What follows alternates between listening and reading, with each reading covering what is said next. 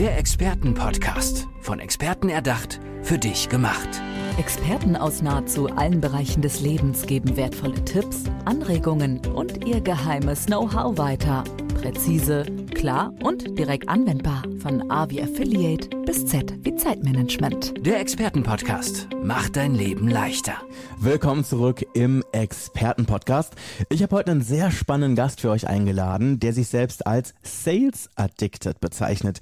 Was das genau bedeutet, das klären wir gleich mit ihm am besten selbst. Es ist Peter Stark. Herzlich willkommen bei mir im Podcast. Danke, dass ich hier sein darf. Ich freue mich wirklich sehr, mit dir hier das Gespräch zu führen. Wir müssen jetzt ganz kurz eine Sache klären. Was genau meinst du denn mit, du bist Sales Addicted? Ich liebe Vertrieb. Mhm. Ich liebe es, Menschen zum, zum Kaufen zu animieren, äh, ihnen Nutzen zu stiften, die Freude zu erleben, wenn jemand das bekommt und das für sich kaufen kann, was er gerne hätte und was ihm, was ihm einfach im, im Leben weiterbringt und was so ein Problem löst das er schon lange hatte oder sie schon lange hatte und dann ist es endlich weg. Das ist für mich der schönste Moment äh, und darum liebe ich, liebe ich Vertrieb. Okay, du bist ja sozusagen als Experte gehst du in Unternehmen rein mhm. und coach diese und versuchst auf jeden mhm. Fall da an den nötigen Stellschrauben zu drehen, um das maximale Ergebnis zu erzielen.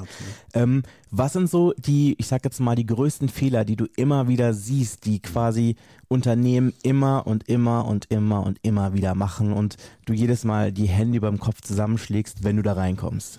Das Schöne ist, das sind alles keine großen Weisheiten und eigentlich weiß es auch jeder oder jede, die im Vertrieb ist.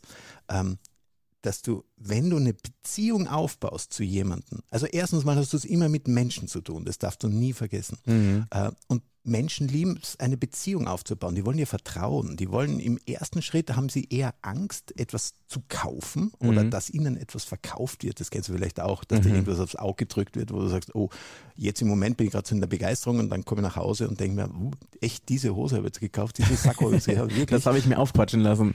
genau, genau. Und das möchte ich eben nicht. Äh, und, und da ist einfach der, der, der beste Hack ist, du musst erstens mal Menschen lieben. Mhm. Du musst dein Gegenüber mögen. Wenn du keine Menschen liebst, kannst du über Vertriebstechniken vielleicht mal schnell einen Gewinn machen und schnell einen Umsatz generieren, aber du wirst auf Dauer immer wieder von Null beginnen müssen. Und mit Beziehungen kannst du auf eine Beziehung aufbauen und kannst immer wieder über das Vertrauen, das du gewonnen hast, mit einem Kunden Weiterverkäufe zu machen. Äh, und deshalb lieb die Menschen und dann hör ihnen zu geh nicht rein mit der Einstellung, ich verkaufe dem was, ich muss einen Umsatz machen und muss dem mein Produkt jetzt, jetzt sozusagen weitergeben, sondern hör zu und schau, ob dein Produkt, deine Dienstleistung überhaupt passt. Mhm. Ja, weil wenn der andere einen anderen Nutzen hat, also du willst eine Hose und gehst mit dem Sakko raus, dann bist du nicht glücklich. Ja. Oder? Das stimmt, du hast zwar vielleicht einmal einen Umsatz dadurch generiert, ja. aber ist das nachhaltig? Vermutlich nicht. Nein, auf gar keinen Fall. Und ich, ich bin prinzipiell faul, wirklich. Und ich bin in den Vertrieb reingerutscht und, und habe natürlich in der Kaltakquisition sehr viel an, an, an Energie reinsetzen müssen. Aber für mich war es immer so, dass ich dann gesagt habe, ey, wenn ich jetzt mal 100 Kunden habe, ist es doch viel vernünftiger zu schauen, dass diese Kunden mich, weil sie mir vertrauen und weil wir eine gute Beziehung haben, immer wieder anrufen, wenn sie was brauchen. Mhm. Und ich hatte, mein, mein Lieblingserlebnis war wirklich, ich habe ein, ein, eine Software in meinem ersten Leben, eine, eine Softwarefirma mit aufgebaut und, und habe einen Kunden gewonnen, der wollte von mir eine Planungssoftware, hat er auch bekommen. Ähm, und hat mich dann angerufen, wie er ein Firmenauto bestellen wollte. Er hat gesagt, hey, Herr Stark, ähm, ja, ich weiß, es ist nicht Ihr Thema, aber ich stehe jetzt gerade vor einer Auswahl zwischen zwei deutschen Automarken. Äh, was sagen Sie, was ich machen soll? Mhm. Da habe ich gewusst, hey, da, da, hast du einfach eine tolle Beziehung, ja. weil dich jemand anruft und fragt, ähm, aus einer Sales-Sicht, er wollte ja was kaufen und ruft mich an, was er dort tun soll. Also das sind so Beziehungen, auf die stehe ich. Das finde ich geil. Das ist auf jeden Fall auch echt schön, wenn du einfach weißt, dass deine Meinung dann natürlich auch über das, was du normalerweise machst, einfach hinausgeht. So, das ja. ist wirklich ein sehr schönes Zeichen der Wertschätzung. Absolut, mhm. absolut. Und dann ist es halt wichtig, dass du auch deinem Kunden in diesem Erlebnis, dass er dann etwas kauft, ähm, es gibt diese, diesen Begriff der kognitiven Dissonanz, jetzt mhm. muss ich ein bisschen klugscheißen, ähm, dass du nach dem Kauf immer denkst, boah, war das jetzt richtig? Oh, mhm. Habe ich mir jetzt richtig entschieden? Ist es okay? Das heißt, und das entsteht vor allen Dingen darin, und, und dann, wenn du jetzt im B2B-Sales einen Kunden ein Angebot per PDF schickst, mhm. das finde ich ist, ist so, ein, so ein Showstopper. Das ist, das ist wie, wie wie der Coitus Interruptus, weil du, du baust eine Beziehung auf über Wochen und Monate und besprichst ein Riesenprojekt, Millionen, eineinhalb Millionen Investsumme und dann schickst du ein PDF per Mail über Nacht. Ey, wie krank ist das? Mhm das muss man inszenieren. Da müssen alle vom Kundenseite am Tisch, die, die damit zu tun haben, alle von unserer Seite auf den Tisch. Dann, dann macht man Kino. Ja? Dann macht mhm. man nicht eine PowerPoint, sondern dann macht man wow, ein Movie. Hey, wer, wie sind wir? Also wir, wir schnipseln da zum Beispiel, wir schneiden immer mit, wenn wir Meetings haben mit unseren, unseren mhm. Businesskunden ähm, und machen dann so ein kleines Video draus und aus dem Video hinterlegen wir mit Musik. Dann sind wir mit eigenen Boxen, rauschen wir dort an und inszenieren die Angebotsübergabe einen halben Tag lang wie ein Kino. Kino-Event. Dann ist das halt auch wirklich emotional aufgeladen. Total, mhm. total. Und jeder, der im Raum sitzt, sagt zu den Dingen, die wir besprochen, ja, war so, ja, war so, ja, ja, ja. Und wenn du ein Nein bekommst, ist auch gut, dann ja. musst du mal nacharbeiten, ist ja nicht so schlimm. Aber du kriegst so viele Ja's und das große Ja ist dann dieses, jo, wir gehen jetzt zusammen in ein Projekt, das uns die nächsten drei, vier Wochen, Monate, je nachdem, mhm. äh, wirklich fordern wird. Aber wir gehen da gemeinsam rein als Team und, und, und wissen, was wir wollen. Wir, wir haben einander verstanden, die Erwartungen sind klar und dann, dann, dann wuppt es auch. Mhm. Wie bist du dazu gekommen? Also, dass du jetzt wirklich gesagt hast, so ich mache das jetzt zu meiner Mission? ja, ähm, erstens eben vom, vom, vom Addicted her. Ich bin Sales Addicted. Ich liebe guten Vertrieb. Mhm. Ich, ich gebe mich gern jemanden hin, der mich berät und ich kaufe wahnsinnig gern. Mhm. Ähm, und es gibt so viele schlechte Verkäufer. Oh ja. Boah. Und das ist das, was mich angetrieben hat. Ich bin selber reingerutscht, habe Vertrieb völlig unterschätzt. Ich habe mir gedacht, um Gottes Willen, ich, hab, ich, ich, ich wurde aus einem Beratungsunternehmen. Ich war Berater, sehr gescheit, sehr schlau und das hat mir gefallen, dass Leute mir zugehört haben und ihnen sagen könnte, was sie tun sollen. Bin ich dann in den Vertrieb gerutscht, weil wir unsere Software, die wir für die Beratung angewandt haben, plötzlich in den Mittelpunkt unseres Tuns gestellt haben und plötzlich war ich Softwareverkäufer. Mhm. Und jetzt musst du dir vorstellen, ich, Magister, MBA, super schlau, Wirtschaftsuni Wien, wow, wow, wow, wow. Und dann sagt jemand zu dir, du bist ein bisschen extrovertierter als alle anderen. Du kennst ein paar Leute in Wien, das war unser erster Zielmarkt damals.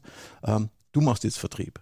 Okay. Gedacht, Scheiße, jetzt muss ich Klinken putzen gehen und es ist, es ist furchtbar. Also Verkauf hatte für mich ein ganz schlechtes Renommee.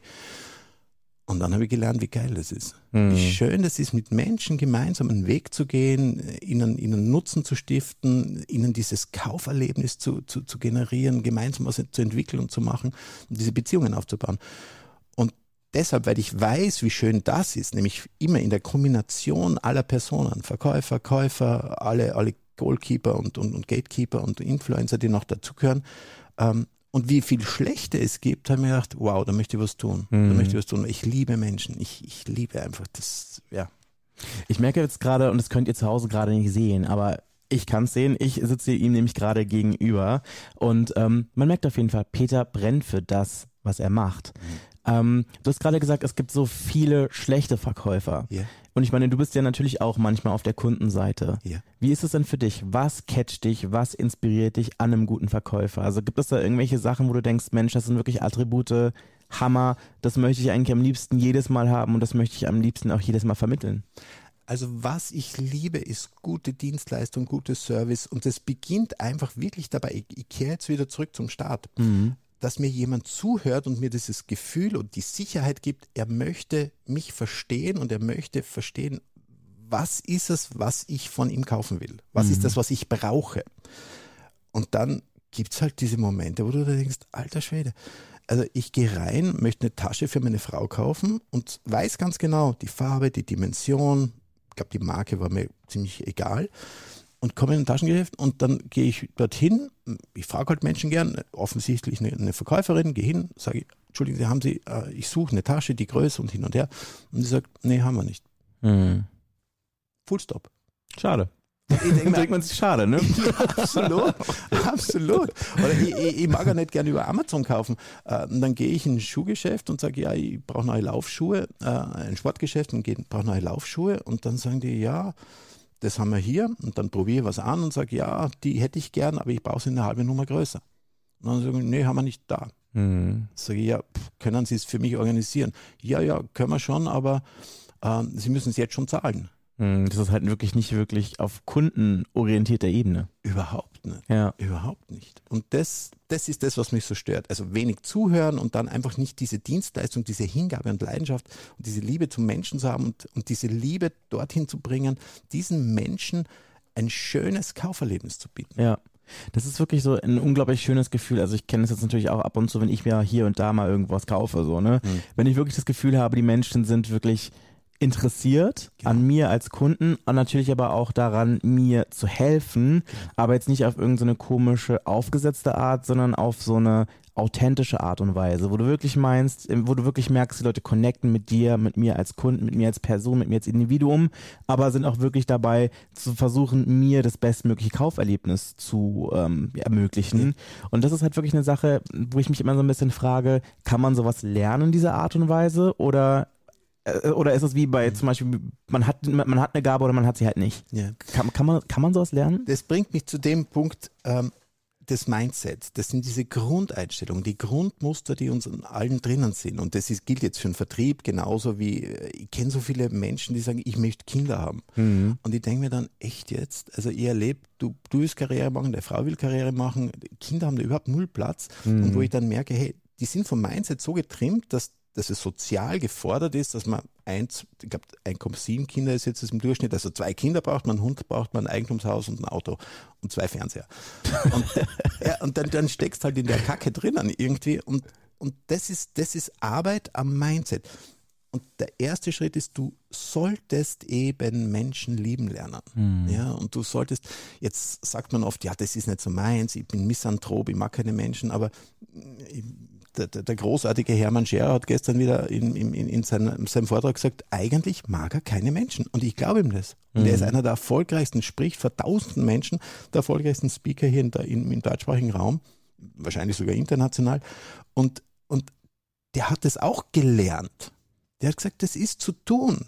Äh, Und da begleite ich Menschen halt auf einer täglichen Ebene, dieses Mindset, dieses Vertriebsmindset, wie ich es wie ich's nenne, ähm, zu lernen.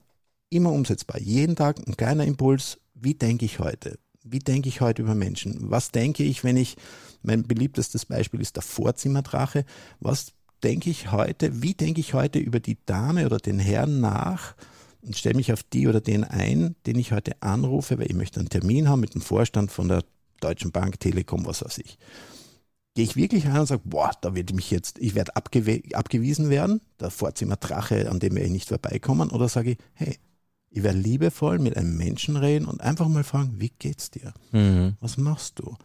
Und sagen, ich finde es unfassbar, deinen Job möchte ich im Leben nicht haben. Du musst permanent Leute abwimmeln. Das ist ja echt ein herausfordernder Job. Du bist ja wie der Ritter eines Fürsten früher, der die Drachen töten muss vorher.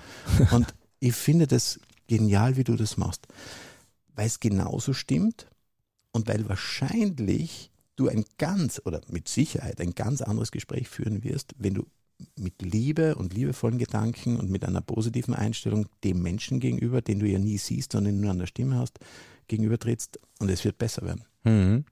Jetzt gerade sind wir hier schon an dem Punkt, wo du uns ein paar Tipps gibst, wie man quasi Menschen lieben lernen kann. Insbesondere wenn man sagt, ich mag keine Menschen.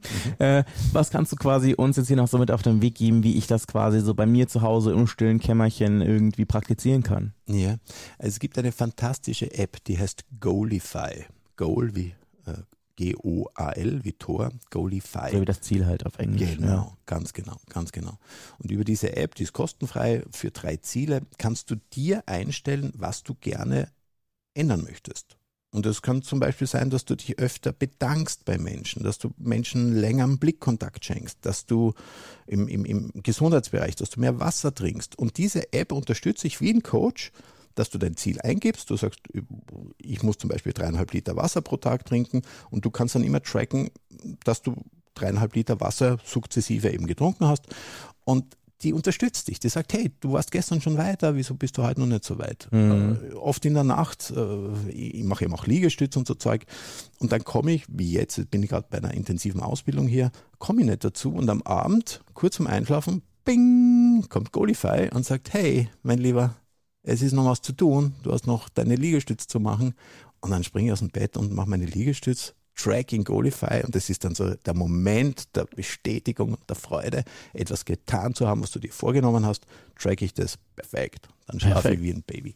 Das ist ja, wenn ich das richtig mitbekommen habe, ja auch die App, die du entwickelt hast, richtig? Das hat ein, ein, ein sehr, sehr lieber Freund von mir entwickelt. Ich benutze sie leidenschaftlich und mhm. benutze sie auch in meinen Coachings, weil das die Art und Weise ist, wie ich in die Umsetzung kommen möchte mit Leuten. Also ich möchte jetzt nicht der 17. sein, der dir irgendwas Theoretisches erklärt, äh, über ein Buch rezitiert, das er irgendwann mal gelesen hat, sondern ich will mit dir in die Umsetzung gehen. Eins, eins, jeden Tag, kleine Schritte, aber die wirken sich dramatisch aus. Und dafür ist Goalify für mich das einzig richtige Tool, weil ich im Hintergrund immer wieder beobachten kann, was du gerade machst.